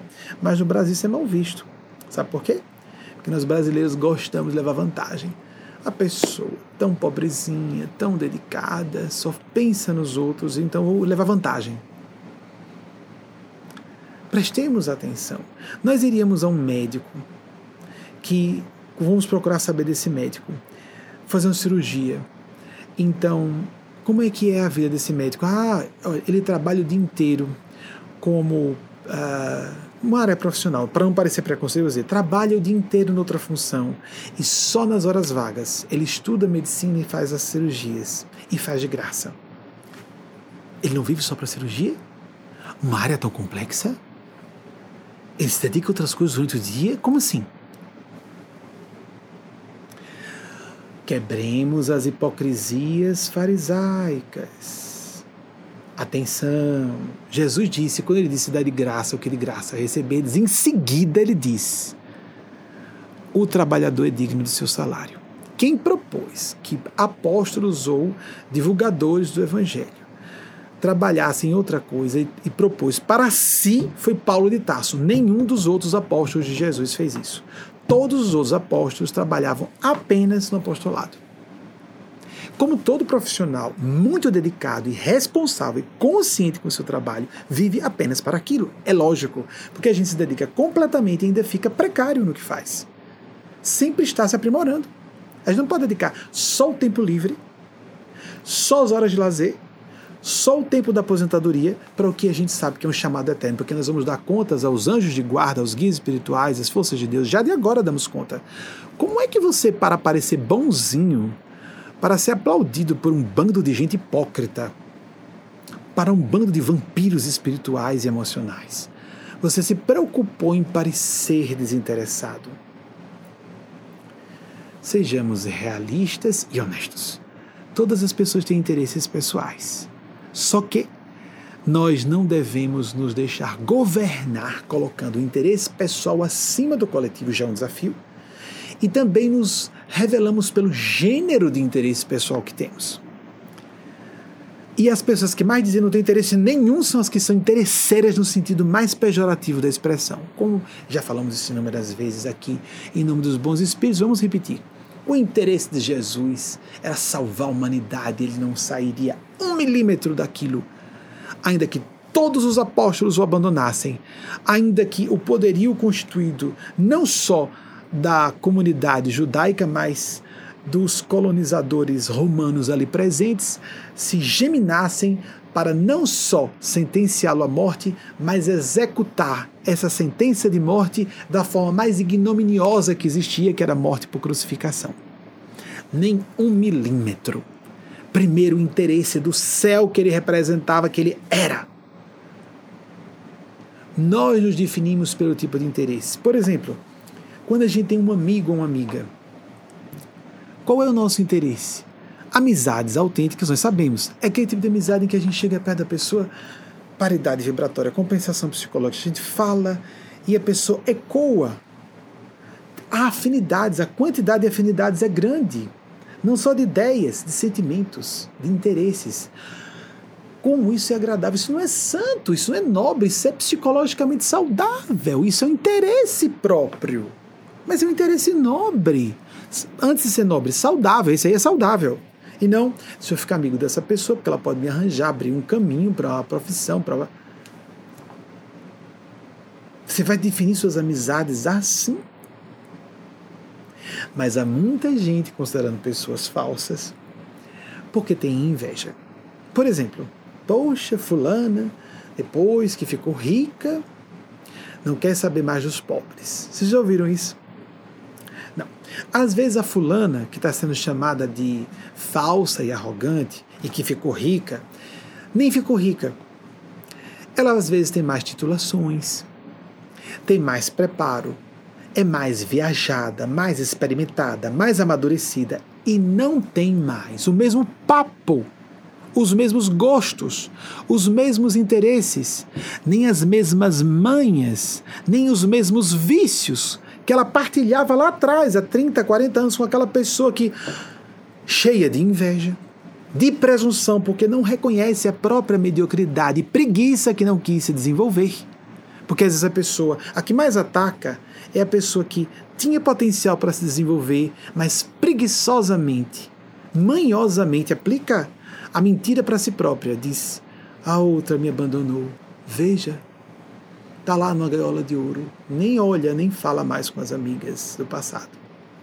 Porque uma pessoa que não tem capacidade para ascender e que é sensata em, reconhecer sua limitação, diz: Ó, oh, Fulana se tornou uma PhD, uma professora universitária, e eu não tive capacidade de me desenvolver. É natural que ela não queira conversar comigo. Tem sensatez para reconhecer. Mais do que, ou seja, eu não estou discriminando a pessoa com menos inteligência. A pessoa pode ter menos inteligência, menos instrução, menos recursos financeiros, e a pessoa pode ter tudo isso a mais, mas o que a gente tem que buscar é o bom senso. Pensar com correção, reconhecer quem realmente é, não aumentar o próprio valor e nem estabelecer o próprio valor à guisa de nos enganarmos ao, em nos ver quem nós não somos e em tentar nos convencer de que o outro ou a outra não tem o valor que tem, nós começamos a ver a realidade toda empenada ao alvedrio, ao talante, ao gosto mórbido de um ego enlouquecido. Começamos a ter distúrbios cognitivos. E ó, ó, ó, na vida social, ó, não são pessoas que precisam tomar psicofármacos Mas a gente vê nas rodinhas de família de bar aquela fofoquinha, aquela mesquinharia das pessoas que não admitem que se mediocrizam porque querem se manter no ramerrão da segurança, da covardia, uma segurança falsa, da comodidade vivermos mornos, como Jesus disse, de quentes ou frios, através da voz de João Evangelista, no livro que achamos difícil, o Apocalipse, já que falamos do Apocalipse, há pouco a pergunta de um de vocês, sede quentes ou frios ou vomitos mornos, para ouvirmos os anjos. Não queremos ouvir literalmente. Primeiro que mediunidade não se ouve com os ouvidos físicos, não é? Não se vê com os olhos físicos. Para se ver e ouvir com os olhos físicos, há uma materialização de, de espíritos. Kardec nem falou de materialização, ele falou de agêneres. Para quem que foi o grande, primeiro grande cientista da mediunidade, sem dúvida, foi Allan Kardec. Observemos, assim como a literatura mediúnica de Chico Xavier é obrigatória para quem gosta do assunto. Por não sermos kardecistas, não podemos deixar de reconhecer isso. É outra coisa, não é? Nós estamos com Jesus e os quatro evangelhos e não abrimos. E toda a cultura humana é disponível. Sigamos a nossa consciência. Dentro e fora das religiões, de todas elas, a gente bem e gente confusa. Confusa. Às vezes, moralmente quer ficar atrapalhada. Interessa essa pessoa ficar atrapalhada. Para ouvir os anjos, em vez de ouvir fisicamente, ver fisicamente, que não se vê nem ouve fisicamente. Quando a pessoa começa a confundir o que se ouve fisicamente com, com o que se ouve do plano extrafísico, ela pode estar próxima de sofrer, estar sofrendo uma esquizofrenia, uma alucinação auditiva, como as, as, as alucinações visuais. Mas isso de modo algum quer dizer que o fenômeno mediúnico seja imaginativo, fantasioso, de modo nenhum. Assim como nós sabemos que memória e imaginação são categorias diferentes, quem tem experiência fora do corpo sabe claramente, olha, consciente como nós estamos aqui agora, mais ou menos, né? Em estado vígio de processamento psicológico, de processamento mental, ou vígio de consciência, a gente olha para ali, olha o meu corpo ali. É uma experiência real. Mas nós estamos vendo com os olhos físicos, não, acabamos de sair, o corpo físico está lá com os olhos físicos. A percepção pode ser mais nítida, clara, do que a percepção dos sentidos físicos. Mas não é pelos sentidos físicos. Para estabelecermos o contato com os guias espirituais, os anjos de guarda, o que você deve fazer? Não se preocupe de não ter mediunidade, de não ter um estado místico, experiência meditativa, mas conte com dificuldades, conte com percalços. Ninguém vai para a escola e sai com uma titulação acadêmica em algumas semanas, alguns meses. Ah, já assisti umas 15 palestras, já li uns três livros, não gostei não. Não teve efeito. É assim que nós percebemos que uma tarefa difícil vai ser realizada?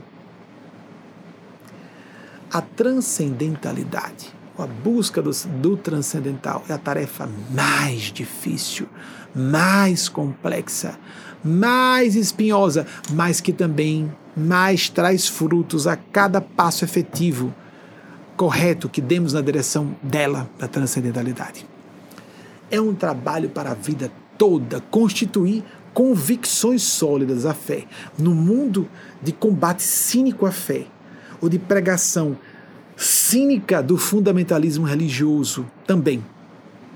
Com tantas incertezas, tantas confusões, é um grande desafio ao intelecto e à maturidade psicológica muito.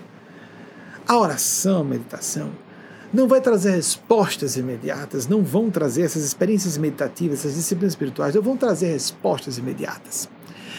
Mas exercite se colocar num estado psicológico e espiritual de altruísmo e sinceridade em solicitar que seres superiores, chame de anjos, guias espirituais, como você quer denominar, Deus em pessoa, Jesus. Ah, na minha educação eu fui treinado a chamar por Jesus, chame por Jesus. Ah, chamar por Nossa Senhora, chame Nossa Senhora, quem você quiser.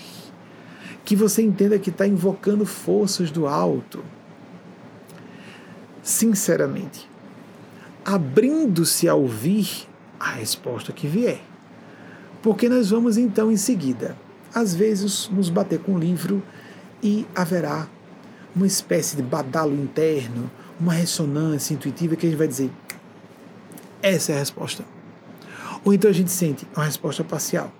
Ou isso foi uma provocação. Não aquela consulta oracular, é, vamos chamar de primária também, e é, supersticiosa. Deixa eu abrir aqui esse livro.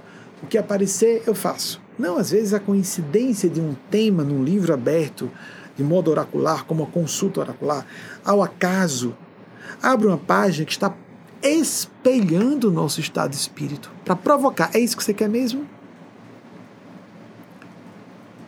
Por exemplo, ai, quero. Estou, estou numa crise com minha namorada, meu namorado. Deixa eu abrir aqui.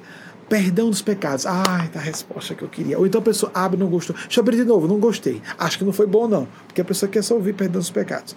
Mas perdão, perdoar o próximo, perdoar o pecado alheio, tem primeiro o perdão do próprio pecado, né? Auto perdão. Então, perdoe-se na sua fixação e manter a pulso esse relacionamento. A fala pode ser interpretada desse modo, aquele texto. A fala do céu através daquele texto pode ser assim vista, assim traduzida. Perdoe-se na sua fixação de querer manter esse relacionamento a pulso. Perdoe a pessoa, não, ou seja, não guarde mágoa, desejo bem. E para isso, porque você está cada vez mais magoado ou ressentida com essa pessoa, se afaste enquanto é tempo. É, mas isso é perdão por excelência. Jesus disse que veio trazer uma espada, não a paz e que onde ele chegasse, no lar que ele chegasse, colocaria duas pessoas contra três e três contra duas. Por quê? Porque as pessoas se revelam como elas realmente são. Não só nas casas, nos ambientes profissionais, nos ambientes acadêmicos, quando nos desenvolvemos, psicológica e espiritual, espiritualmente. E no campo intelectual também. E as outras pessoas não estão emparelhadas, as distonias aparecem. Nós começamos a perder certos vínculos. Não é querer romper, é aceitar que rompeu.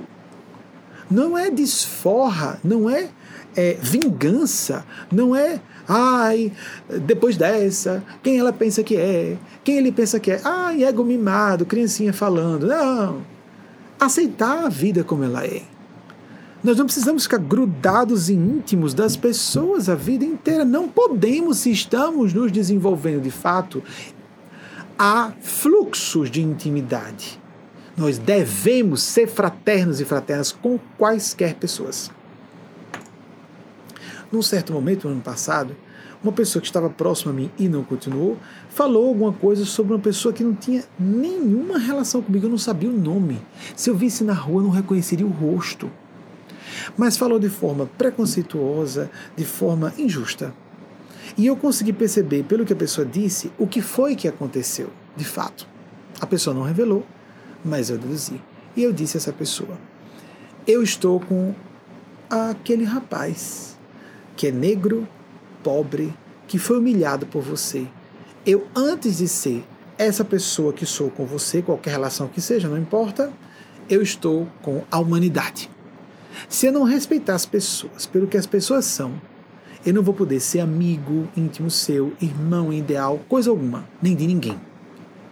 Nós temos que, em vez de botar a razão, primeiro, muitas pessoas que acham que se defender é dizer eu estou com a razão sempre. Não, não, não. Eu tenho que procurar onde está a razão. Outras pessoas dizem, os meus, os que eu amo, sempre estão com a razão. Eu sou, estou sempre do lado deles. A gente não vai estar ao lado de filhos e filhas, irmãos, irmãs, pais, mães, amigos, o que sejam. As pessoas. Se primeiro não buscarmos onde está a razão para ajudar aquelas pessoas a saírem do buraco. É o ego que quer estar com a razão a qualquer custo. É tão bom a gente se abrir a corrigir. Como, por exemplo, essas coisas simples, como eu peço aqui, cheque aqui esse dado. Ei, Canérica, tu faz mesmo é, fronteira com Massachusetts? Ah, qual a data mesmo? Eu acertei as datas. Ah, porque poderia ser corrigido aqui. Isso de uma informação até decisões existenciais, temos que estar abertos a rever o tempo inteiro. Estou certo? Certa? Ou não? Porque na verdade não existe um certo único, mas um certo em aberto. Eugênia Aspásia, em certo momento, disse. Ela falou, ano passado também, vejam que interessante. Estava em sala de aula e disse: Disse a um guiado meu, uma pessoa que está orientada por ela, que Aproxime-se dessa pessoa. Porque poderia ser sua filha e seu filho, apenas não veio como filho ou filha biológico biológica. O que vocês acham que eu quis dizer a esse meu orientando? Ou orientanda? Vejam só sobre falar com os guias espirituais e ouvi-los. Nós não precisamos ouvir uma voz, vamos captar um padrão de pensamento, isso é o que interessa. Como repercute em nossa intuição, em nossa consciência, em nossos mais nobres sentimentos, nosso pensar mais sensato. Aí uma pessoa levantou a mão que deve se aproximar daquela pessoa e cuidar daquela pessoa como se fosse um filho uma filha. Aí ela, muito bem. Alguém mais na sala de aula deseja dizer o que é que eu quis dizer ou como pode ser interpretado o que eu disse? Uma outra pessoa levantou a mão. E essa outra pessoa disse: Você quis dizer ao seu guiado ou guiada que se afaste, porque não é filho biológico dela, não é filha biológica, chegou já adulta, lógico, logo não há nenhuma relação. Muito bem, resposta também certa, mas mais certa que a anterior. Mais alguém quer fazer alguma proposta de interpretação do que eu disse? É assim que os guias espirituais fazem, não entregam na mastigadinho, pronto. Nenhum professor de nível, nenhuma professora de nível lidando com adultos, adultas, interfere no livre-arbítrio e viola o discernimento. A terceira pessoa levantou a mão que não está certo que deva tratar como filho biológico, nem que se afaste por não ser filho biológico, e deve se aproximar por um tempo para, pela experiência, checar qual o propósito educativo evolutivo que existe naquele laço. Ela disse: essa é a melhor resposta. Três níveis de acerto. E uma mesma pessoa pode passar pelas três etapas. E, por exemplo, uma encarnação toda pode ser perdida numa experiência, passarmos 30 anos com a pessoa. Podemos não passar nenhum tempo e não aprendermos nada. Podemos passar um tempo e aprender o que precisamos e depois liberamos a pessoa para seguir o caminho dela e nos liberamos também. Essa é uma situação possível. Não queiramos que a área mais difícil que existe, espiritualidade, espiritualidade existe sem nem acreditar em mundo espiritual sem nem acreditar na essência de Deus, é propósito, finalidade. A área mais complexa, consciente espiritual, é a capacidade de enxergar finalidades em tragédias, em desastres, em limitações. Depois existe o mundo espiritual. Quando a pessoa tem prática, se torna um perito, uma perita em exercícios de meditação e de oração, ela começa a ter experiências e começa a ter insights, lampejos de percepção que deixam bem claro como é que eu era agnóstico. Eu fui agnóstico. Eu não acreditava que existência. Queria que existissem. Na infância era apaixonado e morria de medo de ver os espíritos, porque eu os ouvia. Morria de medo de vê-los. E às vezes confundia o que era físico e o que não era. Porque quando a percepção mediúnica é acentuada, a gente pode confundir. Mas atenção, isso é perigoso. É limítrofe dos distúrbios psiquiátricos eu tinha muito receio. Depois, quando eu comecei a ler um pouco sobre o assunto, na, na primeira parte da adolescência, sobre percepção sensorial, ah, e fenômenos paranormais, ah, são fenômenos do cérebro. Não, isso existe, mas que pena. Ah, Deus não existe. Não, nunca concluí isso. Mas imortalidade, eu queria tanto que existisse. Comunicação com o mundo espiritual, seres que nós não vemos, mas existem. Eu deixei de acreditar por um tempo. Mas depois comecei a considerar e as civilizações extraterrestres. No momento de agnosticismo, eu considerei isso. Havia civilizações de seres biologicamente vivos como nós no campo físico, que eram dotados de potenciais plenos de comunicação telepática, que nós não temos aqui na Terra, e que poderiam ser acessados mentalmente. Foi assim que eu pedi socorro numa prece muito angustiosa, um dia muito difícil. Marquei 12 de março de 1987. Quem estiver aí, que puder me ouvir, eu sei que Deus existe. Aí eu tinha aquela pressuposição: Deus, tá, Deus tem mais o que fazer do que me ouvir. Também achava isso. Que história é essa para que prece? Deus, o ser supremo do universo, me ouvir. Quem sou eu? Tulice. Deus é o absoluto. Não vê ele não pode se ocupar de mim, ele, pode, ele, ele não tem impossibilidade de se ocupar de mim por ter que se ocupar com muitas pessoas. Isso é a limitação da visão humana de realidade. Deus é o absoluto. Então ele ouve todas as criaturas como se fosse uma única criatura no universo. Mas eu não tinha essa concepção na época. Então, lancei um pedido de socorro. Quem estiver me ouvindo, forças do subconsciente, ETs, qualquer pessoa me socorra. E fui socorrido. E apareceram. E vieram.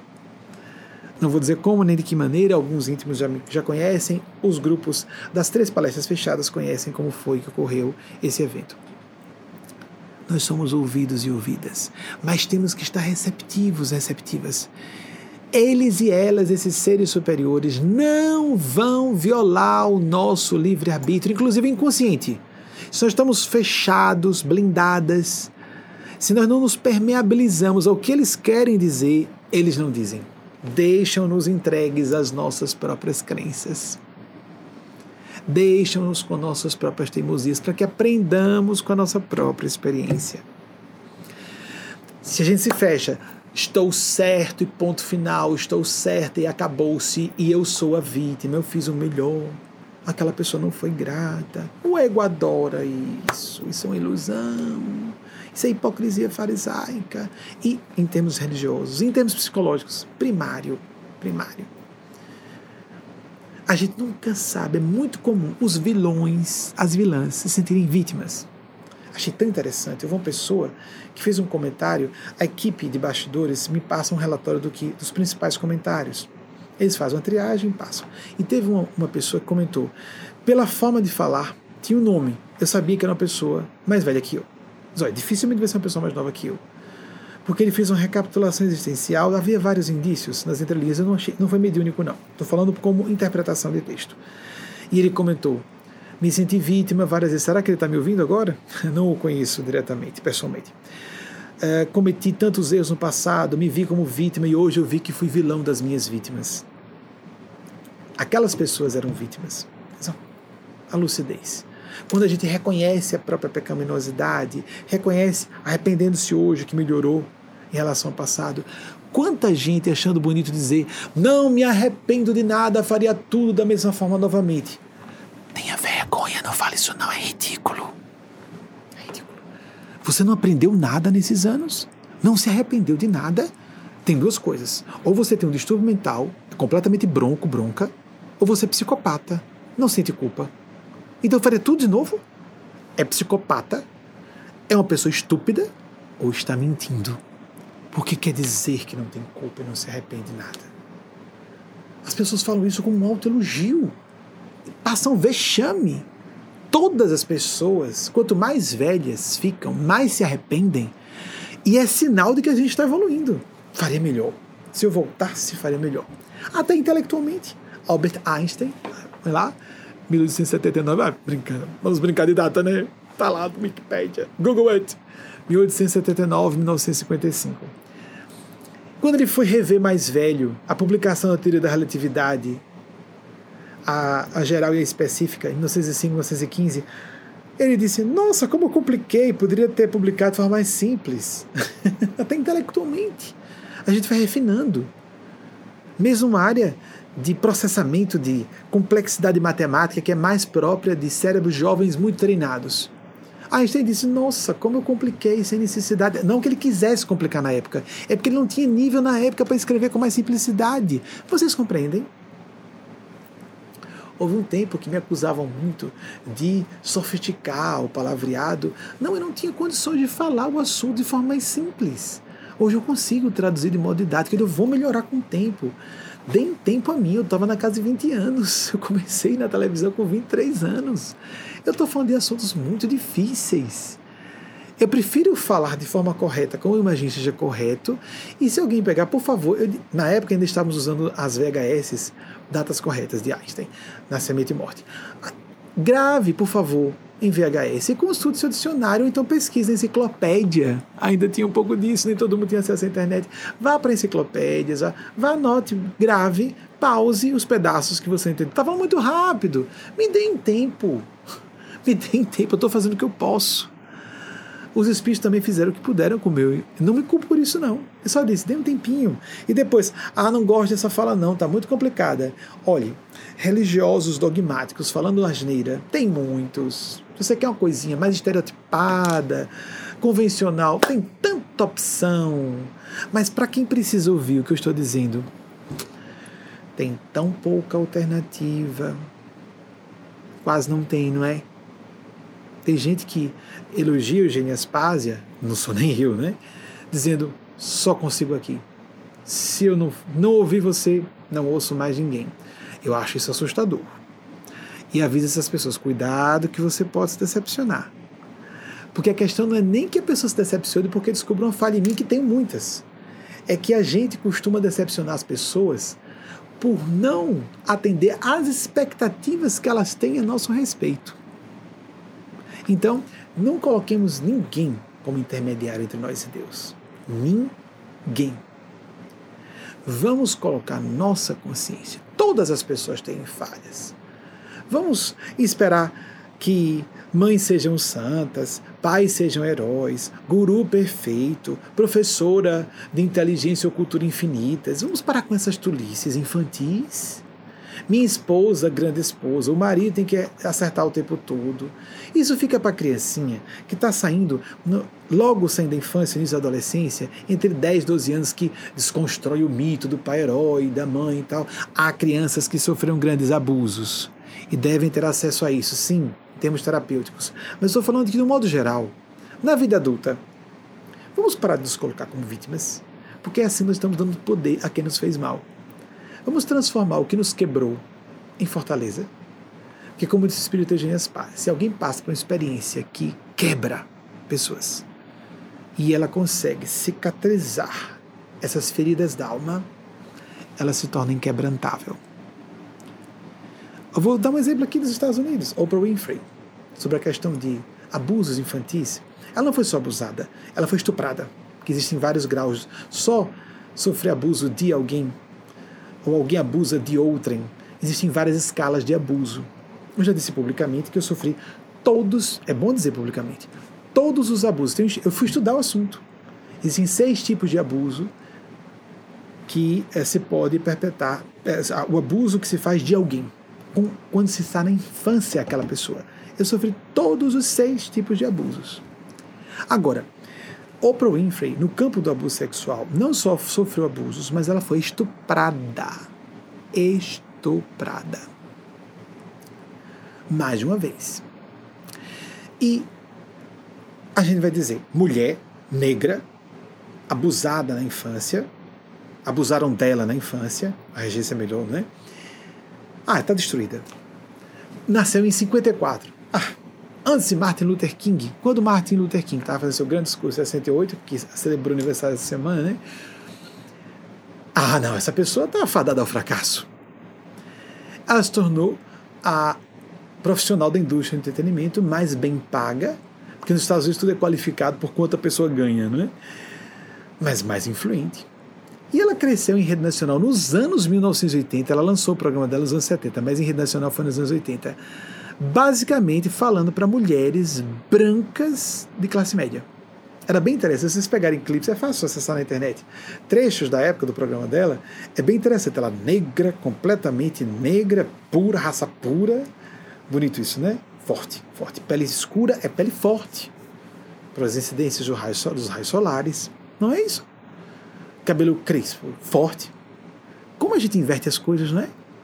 Raça branca, perigosa, foram os bárbaros que destruíram o Império Romano, que era de latinos, não era de brancos.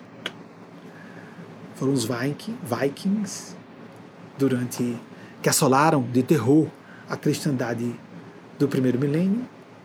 E para terminar, um coroamento glorioso histórico dos horrores que perpetraram os nazistas do século XX. Qual é a raça superior? Hum, Bem, voltando. Gente branca gente com pele fraca, gente com olhos claros. Bem, vamos parar de falar para entrar em detalhes desnecessários. Voltando.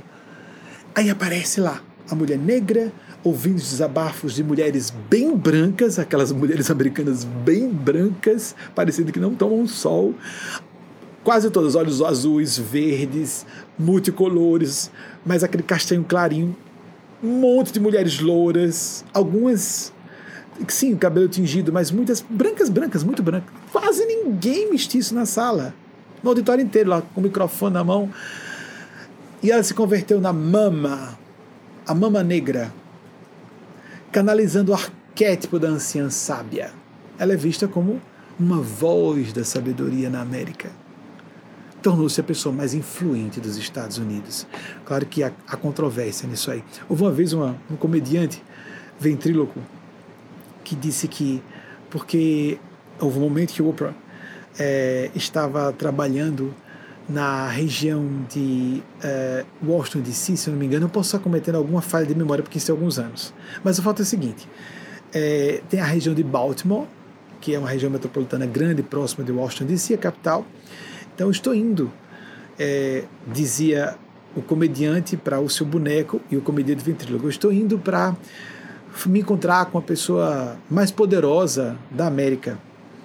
Aí então o, o boneco responde: a gente espera imaginando, né? Para Washington DC, encontrar Obama, na época era, Obama era presidente da República aqui, num dos seus mandatos. Eu não sei nem se foi o primeiro ou o segundo. Então o boneco, o boneco respondeu: Quem? Oprah?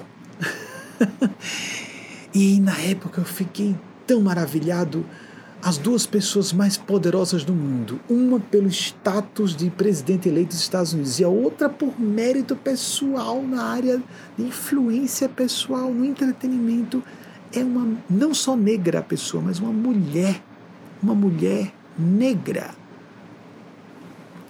Não transformemos nossas tragédias ou problemas pessoais em motivos de choramingar, reclamar. Nos empoderemos, leiamos, extraiamos as lições e assimilemos essas lições.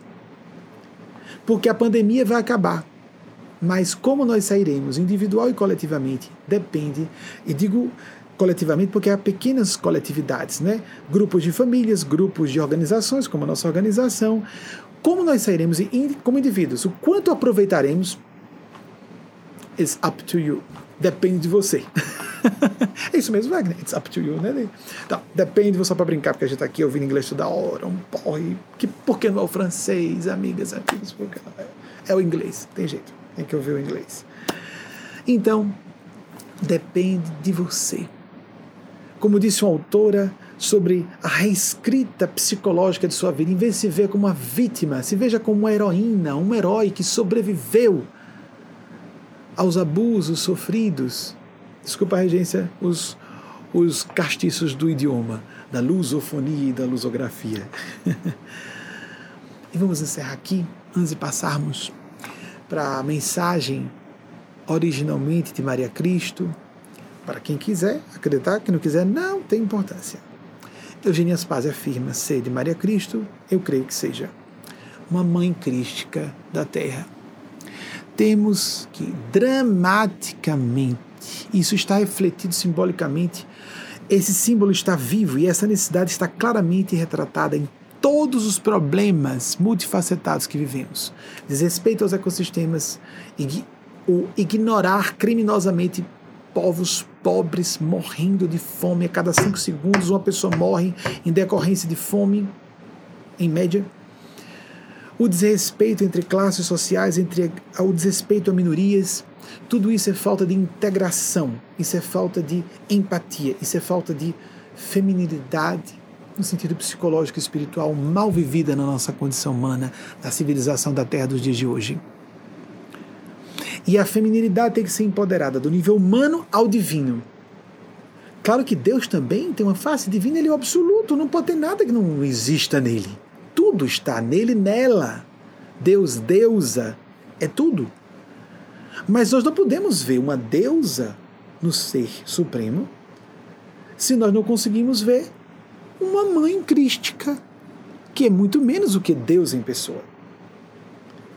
O ser angelical, crístico, tanto pode ser pai, numa visão antropomórfica como nosso Senhor Jesus. Isso não está diminuindo o valor nem a dignidade da masculinidade. Estamos dizendo que, da mesma forma, uma mãe, uma mulher pode ser crística. Há uma necessidade dramática de valorizarmos a feminilidade em todas as escalas e manifestações que possam existir. Então isso é muito importante. É Maria de Nazaré histórica? Eu creio, isso é opinião, é crença e opinião pessoais. Há evidências suficientes. Dê uma, uma clicada em nosso site em endossos divinos, a categoria endossos divinos. Eu creio pessoalmente que seja. Mas se não for própria, ainda às vezes me permito, será mesmo? Por uma razão. Pode não ser aquela Maria de Nazaré histórica, mas pode ser um outro ser mais evoluído que ela, que é um anjo-mãe da Terra. Sim. Eugênia Spazia traz sistematicamente uma linguagem para hoje, isso é misericórdia. Misericórdia, é porque a gente precisa. Uma linguagem para o nosso entendimento, falando das nossas necessidades, as premissas de hoje. Então, Eugênia ajuda a traduzir no nosso vernáculo lusofônico ou lusográfico o que Maria Cristo, num plano telepático mental, está querendo que a humanidade ouça. Ouçamos com atenção. Apliquemos. Sejamos felizes. Como podemos. Paz de consciência. Sentimento de dever cumprido. O resto vem por consequência. Até o próximo domingo, se a Divina Providência se autorizar. Assim seja.